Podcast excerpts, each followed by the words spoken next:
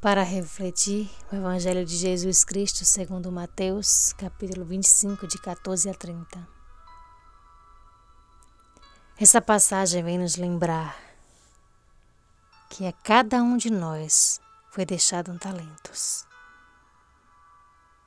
Talentos que teremos que devolver, dar conta do que foi feito com esses talentos. Quais talentos foram deixados a você. Foi a gentileza, porque a gentileza é fácil de multiplicar, porque a gentileza gera gentileza. Foi a bondade, você tem feito o bem. Você acha que não dá conta do teu talento? A cada um foi dado de acordo à capacidade, na medida.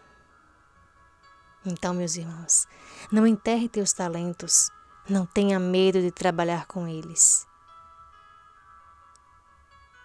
Apenas lembre-se que tudo o que tem talento físico, espiritual, emocional, profissional, tudo é do Senhor, e a Ele devolverá em dobro e te confiará muito mais. Conhece bem o Senhor. Então faça a vontade dele. Trabalhe para agradar. Você acha pouco talento para quem não, não teria nada? Você tem medo de usar o talento? O Senhor está novamente nos avisando. Ele voltará e pedirá contas de tua vida, de tuas ações, que de bom você fez e multiplicou a obra do reino de Deus.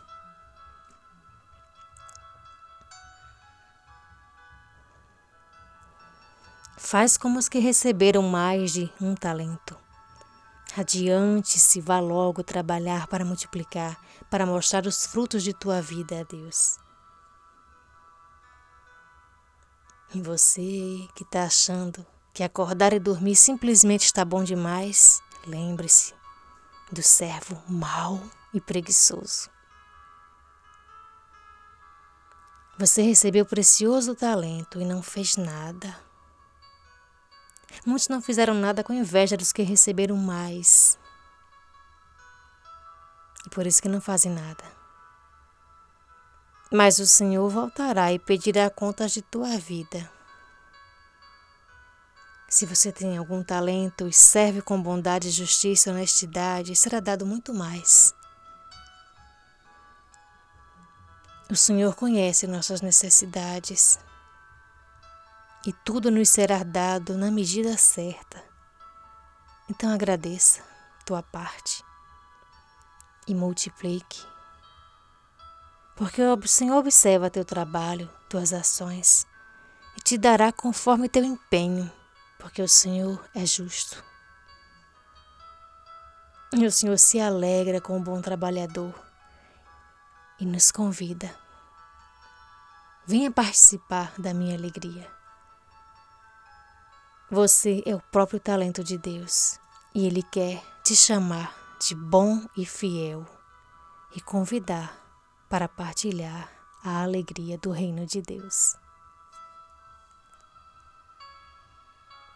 Não enterre teus talentos.